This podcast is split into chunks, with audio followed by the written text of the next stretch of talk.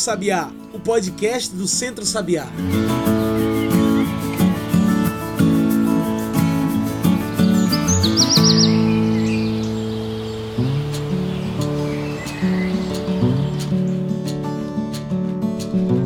Todos e todas que nos ouvem agora pelo Spotify e também pelo Mixcloud. Eu sou João Lucas e está começando agora o Cantos do Sabiá, nosso podcast semanal sobre o campo, a cidade e o mundo.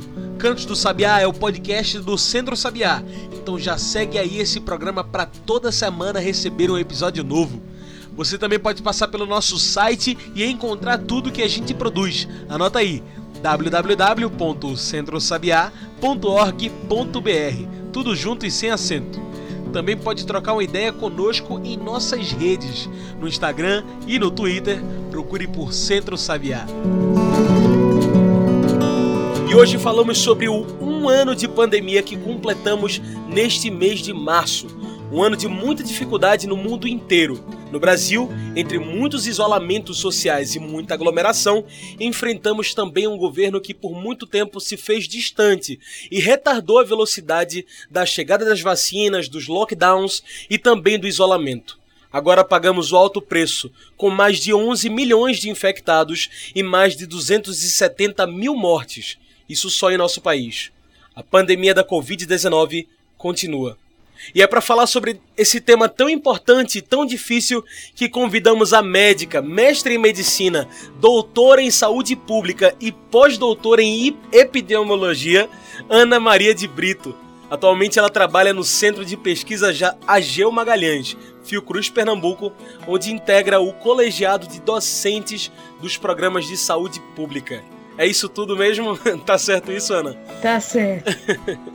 é isso tudo e mais um bando de coisas, mas não precisa botar essas coisas, não. Tudo bem. Ana, muito obrigado por aceitar nosso convite. Você pode se apresentar melhor para quem está nos ouvindo, falar um pouco melhor sobre você, sua trajetória na saúde? Então, eu tenho 43 anos de formada em medicina, fiz uma uma carreira acadêmica vinculada à Universidade de Pernambuco como docente do curso de medicina, do Departamento de Medicina Clínica, em seguida do Departamento de Medicina Social, e sou pesquisadora da Fundação Oswaldo Cruz. Nesses, nesses anos todos, nós já é, enfrentamos várias é, emergências sanitárias, tanto aqui no estado, como no Brasil, como no mundo, a exemplo da AIDS, aqui no estado de Pernambuco a reemergência da cólera, da dengue, que já eram doenças consideradas doenças superadas. Participamos da luta pela eliminação da poliomielite, da, da introdução da, do calendário de vacinação com ampliação do número de vacinas para as crianças com menos de 5 anos, para outras doenças como difteria, tétano, coqueluche, sífilis e por aí vai. Então nós temos assim realmente uma trajetória muito vinculada ao enfrentamento dessas doenças e mais especificamente é, no campo das infecções sexualmente transmissíveis, na infecção pelo HIV/AIDS, onde eu concentrei o meu maior esforço como pesquisadora. Tá? Então, assim, a gente é, é isso, eu acho que para falar um pouco mais sobre mim, tá bom. tá certo.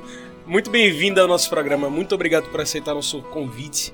E para a gente cair de cabeça nessa discussão, Ana, um ano de pandemia, um ano de tentativa de isolamento, de Covid e tanta coisa que isso acarretou.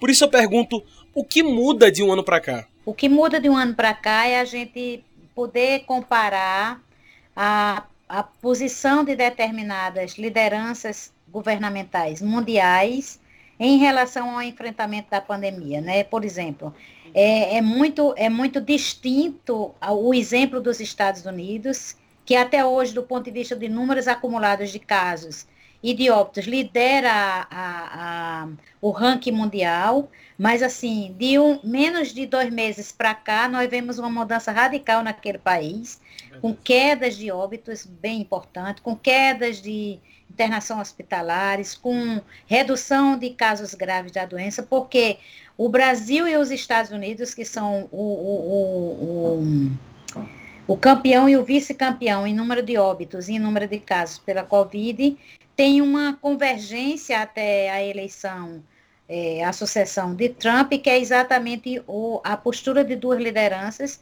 de dois países importantes, países populosos, ambos no continente americano, mas que têm relação com o mundo inteiro, tem, uma, tem relações comerciais, culturais, sociais com o mundo inteiro. O Brasil, particularmente, que é um país que faz fronteira com nove países, né, isso na América do Sul, além do Caribe, que, que pode não fazer fronteira, mas é tem muita relação com, com, com o Caribe e com a, pró com a própria América do Norte.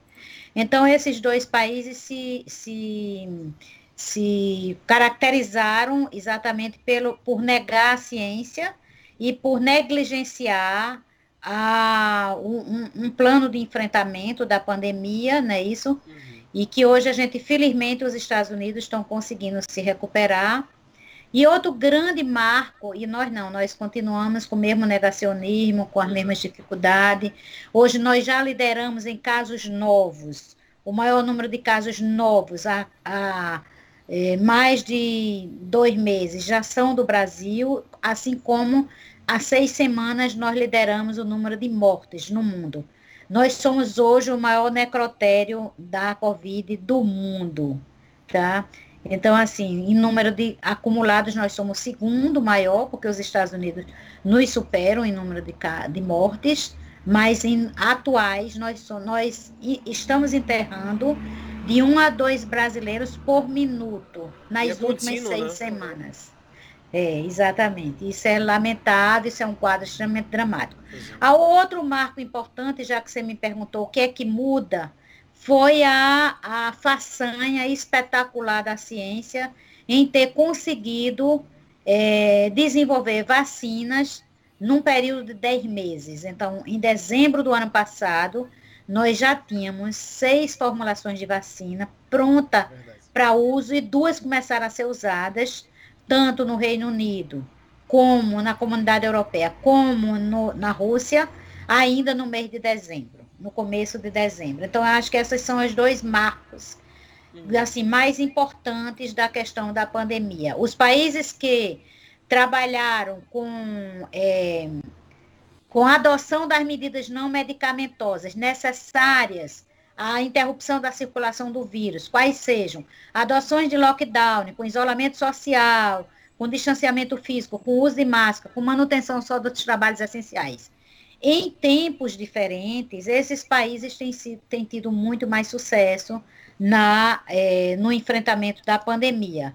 E, obviamente, que um confinamento é, de um ano é uma coisa, é uma, é uma, é uma situação difícil para qualquer população do mundo inteiro. Mas quem fez realmente um confinamento com restrição de circulação, conseguiu passar quatro meses sem ter essa essa pressão sobre o sistema de saúde. O Brasil, ele em nenhum momento conseguiu é, conter a, a, a expansão da pandemia. A gente teve sucessões de epidemias em regiões diferentes na primeira etapa, que eu não chamo de primeira onda, porque a gente não teve ondas, a gente tem um terremoto, é tá certo? Desde o começo da pandemia. E nessa segunda fase, muito mais dramaticamente, a gente tem agora assistido a um colapso do sistema de saúde em todo o país. Em todo o país, do, das capitais ao interior.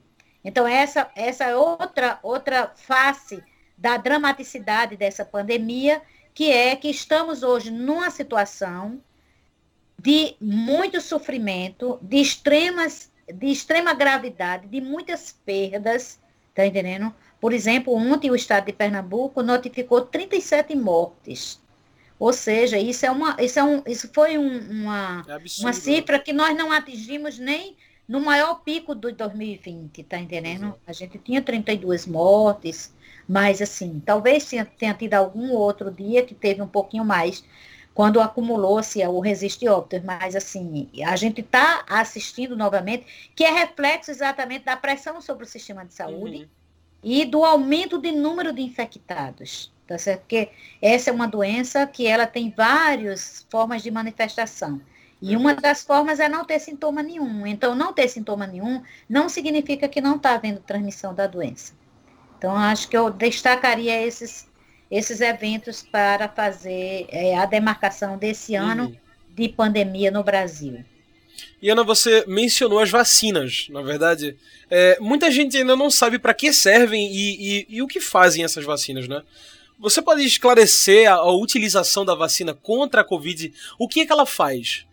Então, as vacinas são, de fato, as únicas medidas efetivas para interromper a transmissão de um vírus que causa infecção aguda, tá certo? Foi assim, como eu já dei o exemplo, com várias outras situações, polio, varíola.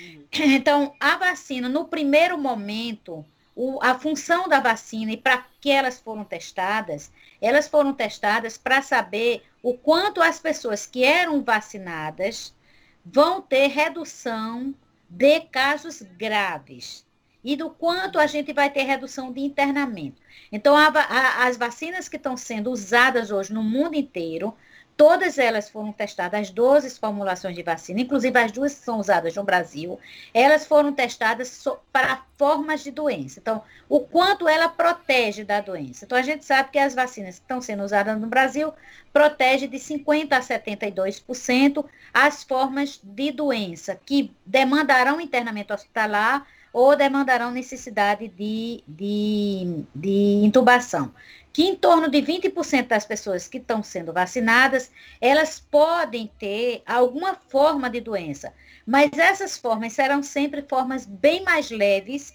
do que se ela fosse infectada pelo vírus que a gente chama de selvagem, pelo uhum. vírus que está circulando. A outra função da vacina é, é induzir a redução da transmissão do vírus. Mas essa indução da redução da transmissão viral na comunidade, a gente só consegue quando a gente tem o que nós denominamos de imunidade coletiva, que é o segundo grande objetivo. O que é a imunidade coletiva? É que se nós vacinarmos um grande número de pessoas num curto espaço de tempo, ou seja, se a gente conseguisse ter vacina para 70, 60 a 70% da população de Recife hoje, Tá entendendo? E a gente tivesse uma vacinação com duração de dois meses, a gente conseguiria reduzir a transmissão do vírus também na nossa comunidade. Por quê? Porque esse é o efeito é, secundário da vacina. É ele interromper a transmissão do vírus. Mas essa interrupção da transmissão do vírus não se faz só com a vacina do ponto de vista individual. É por isso que a gente sempre diz que a vacina é uma medida de proteção coletiva. Embora ela individualmente ela dê proteção importante para as formas de doença, ela é uma medida de proteção coletiva na medida em que ela interrompe, ela fará a interrupção da, da circulação do vírus. O vírus não vai ter mais como circular porque não tem mais suscetíveis para ele infectar. Ou então o número de suscetíveis é bem menor do que o número de vacinados, tá certo? Uhum. Então essas são as finalidades da vacina. Nesse momento, a gente tem o quê? Uma cobertura vacinal muito baixa, inferior a 5% da população, com a primeira dose de uma das duas vacinas, que não significa imunidade. Você imuniza uma pessoa com essas vacinas, a da AstraZeneca, Fiocruz, Oxford, e da Coronavac, é, Butantan, essas duas vacinas, como a maioria está sendo aplicada no mundo, só tem uma que é uma dose só, essas duas são duas doses. Então, você estará imunizado quando você tomar a segunda dose depois de no mínimo 15 dias. Então aí você poderá estar imunizado. Eu digo poderá porque a imunidade depende da resposta de cada indivíduo. Mas pelos estudos que estão sendo conduzidos, a maioria vai sim ficar imunizada à doença. Agora, isso não significa que essa pessoa não possa ter contato com o vírus a infecção ela poderá ainda ocorrer. Por quê? Porque tem muita gente infectada, tem muita gente transmitindo. É então, ela, ele vai albergar o vírus nos epitélios da, da, da mucosa oral e no epitélio nasal. E a, o que não se sabe ainda, o que está ainda em estudo, é se as pessoas que foram imunizadas, ou seja, que tomaram as duas doses de vacina, que já passaram de um mês da segunda dose, se essas pessoas, mesmo entrando em contato com o vírus, se elas não desenvolverem nenhuma forma leve da doença, se elas vão infectar outras pessoas. A gente não sabe, está em estudo. Por isso que a adoção da medida de barreira, que é a máscara, a higienização, que é você eliminar os patógenos que por acaso possam ter ficado no, a partir de um contágio com, com a matéria que teve contato com, a, com, com perdigoto, com aquelas gotículas, tá certo, respiratórias, elas, então por isso que todas essas medidas não medicamentosas de prevenção, elas deverão ser adotadas até que a gente consiga atingir uma imunidade coletiva, até que a gente consiga atingir uma alta uma vacinação, alta, né? alto percentual de vacinação, que não deverá ser inferior a 60% ou 70% das pessoas. Ana, e você falou de é, dessas medidas preventivas, né? Aqui em Pernambuco estamos atravessando mais um lockdown, que é quando tudo fecha na cidade e permanecem abertos só os serviços essenciais. Por que, que devemos respeitar esses lockdowns? Fun funciona fazer esse lockdown? Funciona manter o isolamento social? Funciona sim, porque é a forma. Porque, veja, o vírus só circula se as pessoas circularem. O vírus é, é tá em você, está em cada um de nós, ele está na nossa respiração. Ele é muito, ele é, eu digo assim, sempre que ele é um vírus, ele é muito até muito educado. Não basta só, não, não precisa que você espirre, nem tussa, nem grita para ele se infectar. É, no sussurro, ele está se transmitindo. Se você sussurrar no ouvido de outra pessoa e você estiver infectado e a outra pessoa não estiver infectada, tem lá a mucosa da, do tímpano que ele vai provavelmente se instalar lá de forma muito silenciosamente. E, e ele é silencioso porque a maioria das pessoas que estão transmitindo não são os, os sintomáticos, tá certo? Porque quanto mais pessoas circulando, maior chance de haver. O vírus só, só, só, só, só vai existir com interação de pessoas.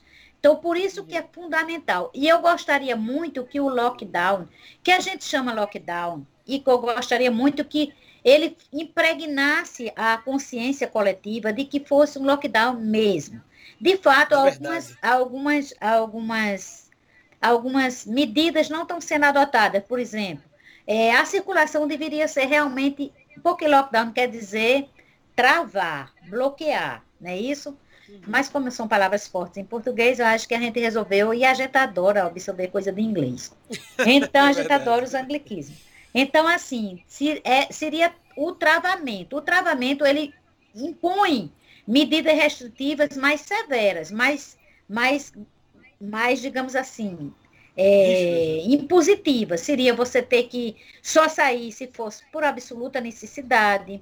Você teria que ser, ser, ser abordado na rua se você tivesse simplesmente flanando no meio da rua, conversando, cantando, tá entendendo? Por mais que a gente goste de flanar, de conversar, de de cantar, se a gente realmente fizesse um, um, um lockdown, de, o que eu acho também outra coisa é que é um período curto, é um período que sequer faz um ciclo viral, faz o ciclo da primeira incubação, não completa, são 11 dias.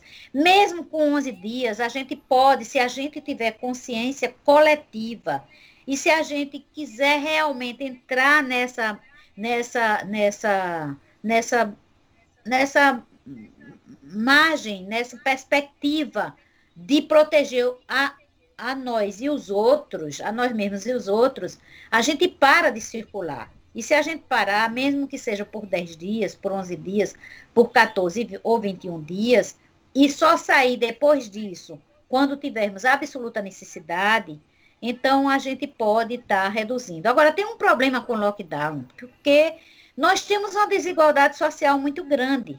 Então, assim, medida de lockdown em todos os países do mundo, ela funciona porque existe uma medida de proteção social. Os pequenos empresários, os médios empresários, o, todos, todo esse conjunto das atividades econômicas. E as pessoas autônomos, os que precisam sair todo dia para ganhar o seu, para deter o seu ganha-pão, todo esse conjunto da sociedade, ele tem que estar protegido. Ele tem que ter um suporte financeiro para poder atravessar essas medidas mais rigorosas. Então, como eu acho que a gente não tem essa proteção social, porque a gente tem sido, assim, a vida humana tem sido tratada de uma forma absolutamente negligenciada pelo governo federal, Com certeza. E, e tem havido um desprezo pela vida. Até pela, pelas declarações, a gente já está cansado de dizer isso. Até pelas declarações, a cada, a cada nova cifra, a cada novo recorde de morte que o Brasil é, estabelece, é, é, fei, é dado uma frase, tipo no socorreiro. Até porque já está claro, pois é, já está claro, depois de um ano, que não é só uma gripezinha. É sério. É um problema sério que atingiu o Brasil em cheio. É verdade. Então, assim, essa, essa, esse desprezo pela vida humana, ele tem se caracterizado, inclusive, por essa falta de proteção à população e fica muito difícil a gente garantir realmente uma restrição de circulação das pessoas, que é necessário. E essas restrições não vão ser necessárias só uma vez. A gente sabe que, por, pelo exemplo dos outros países, que os lockdowns acontecem à medida que vai havendo mais expressão sobre o sofrimento humano e sobre os, os, os serviços de saúde. E há um esgotamento também da força de trabalho da saúde.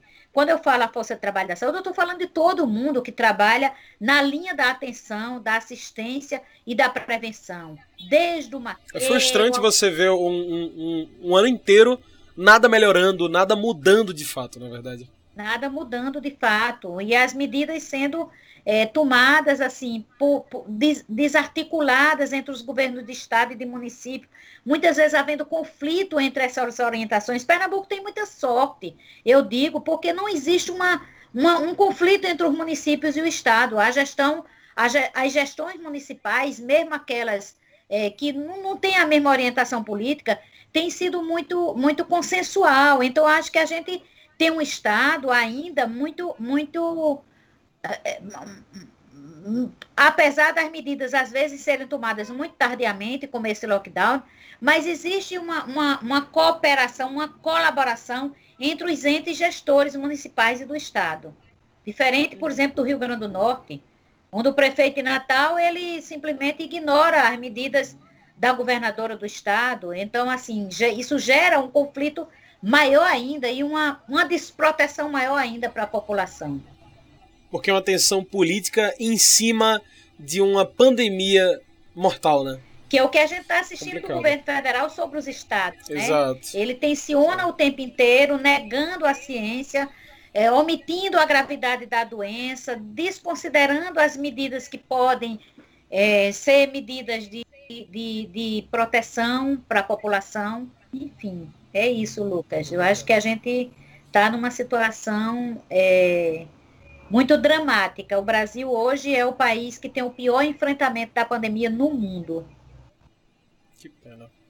E, e, dentro disso tudo também, Ana, a gente tem a, a, a, gente sabe que a Covid tem tido mutações, não é isso? Você pode falar um pouco melhor sobre o que são essas mutações? Temos novos vírus como a Covid para nos preocupar?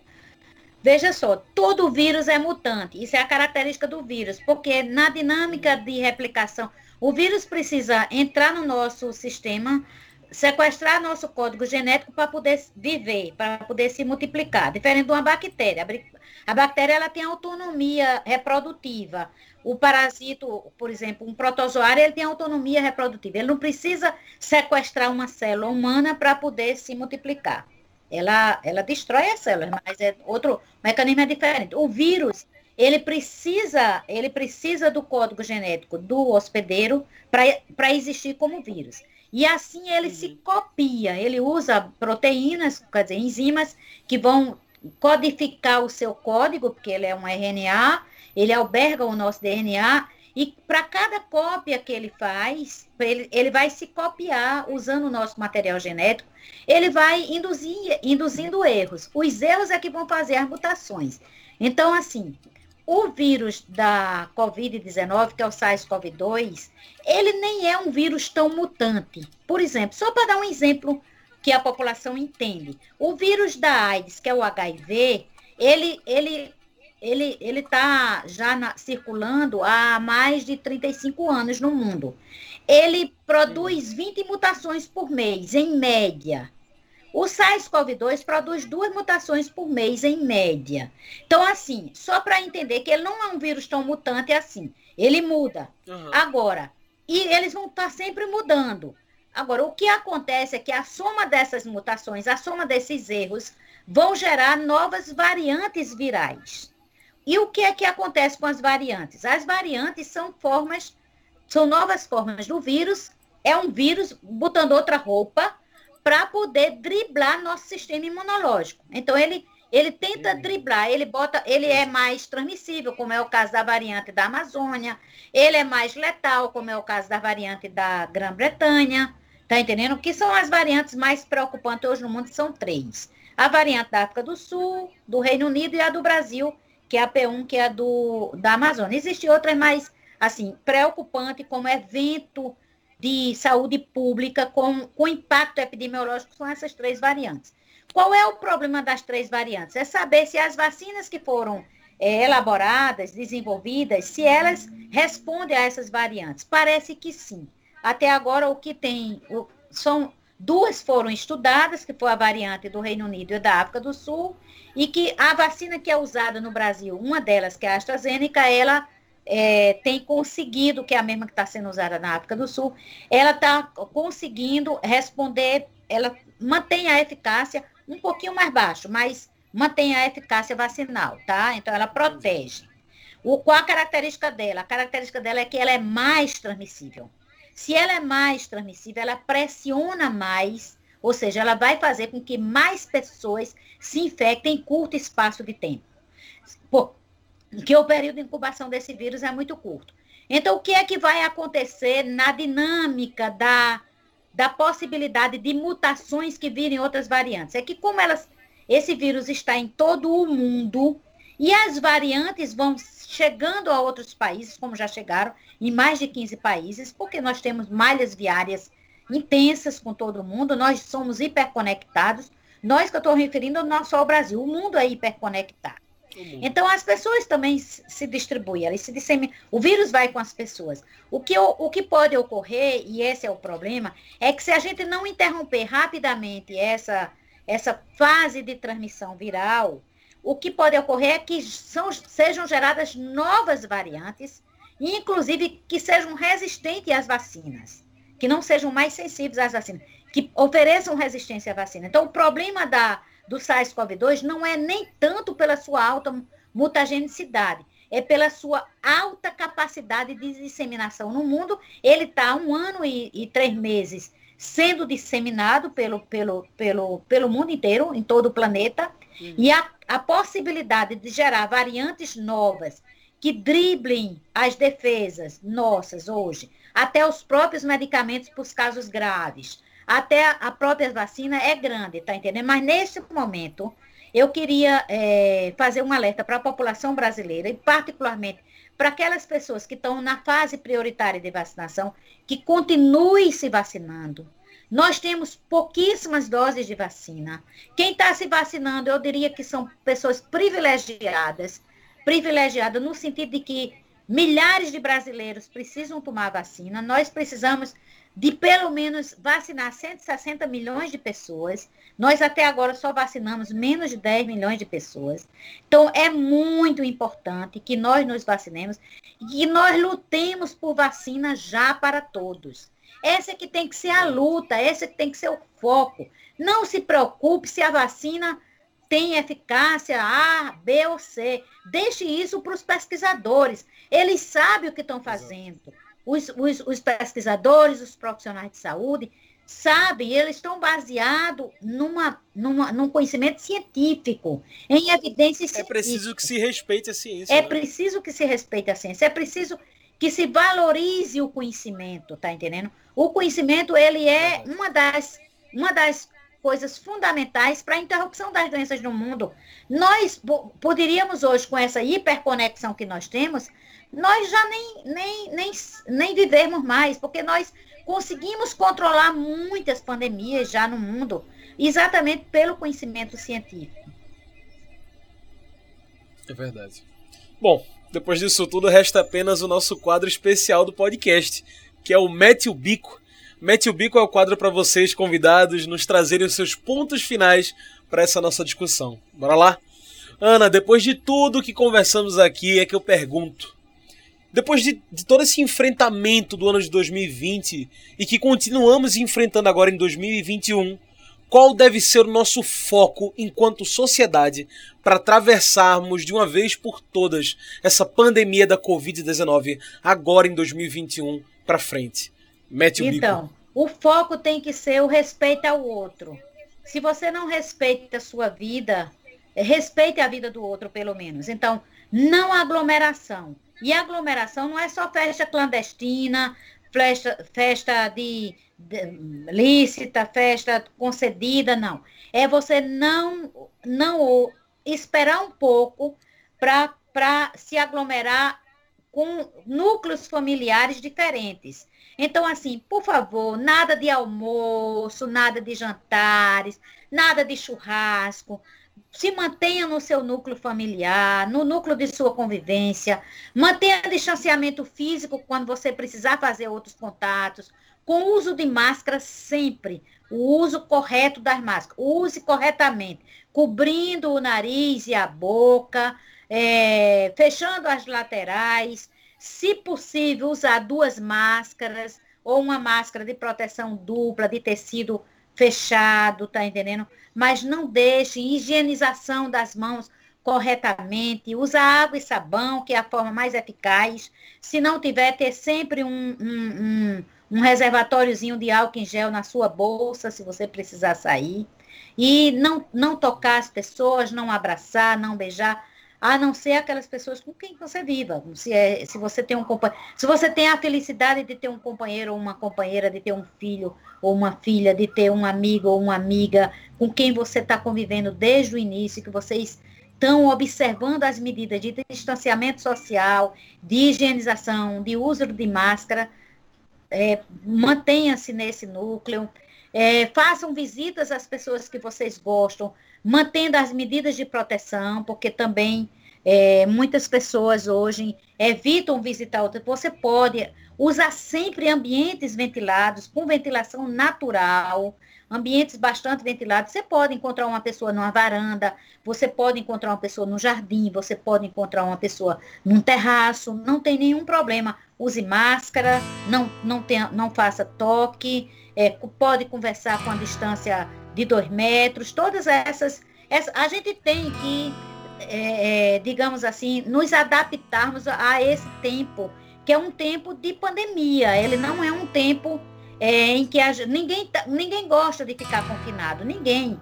A situa a, o confinamento é uma situação muito, muito, muito dramática para todo mundo. Nós todos estamos sofrendo muito, mas imagine as pessoas que precisam respirar com, uma, com um respirador artificial é, para poder sobreviver.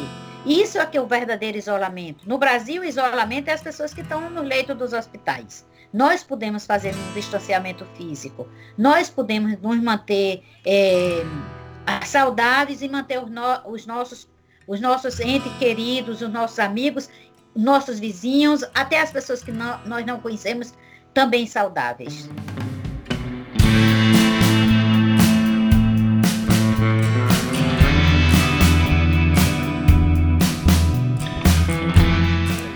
Então tá aí muito obrigado mais uma vez pela sua participação. Ana, infelizmente nosso tempo de entrevista está acabando. Tem alguma mensagem que você gostaria de deixar? Alguma consideração final? A minha consideração final é, é exatamente o que eu já tinha dito durante a entrevista. Vamos lutar por vacina já para todos. É isso. Então tá aí, muito obrigado pela sua participação. Gente, hoje conversamos com Ana Brito. Ela é médica, mestre em medicina, doutora em saúde pública e pós-doutora em epidemiologia. Muito obrigado, Ana. Então é isso, pessoal. O Cantos do Sabiá vai ficando por aqui e a gente lembra das nossas redes sociais. É por lá que você se informa sobre tudo o que o Centro Sabiá está fazendo. É só procurar no Facebook, no Twitter ou no Instagram por Centro Sabiá. Agora, se você preferir, pode nos encontrar pelo nosso site, que é o www.centrosabiá.org.br. Esse programa foi produzido e editado por mim, João Lucas, com a supervisão operacional do Núcleo de Comunicação do Centro Sabiá. Tchau, pessoal, e até o próximo Cantos do Sabiá.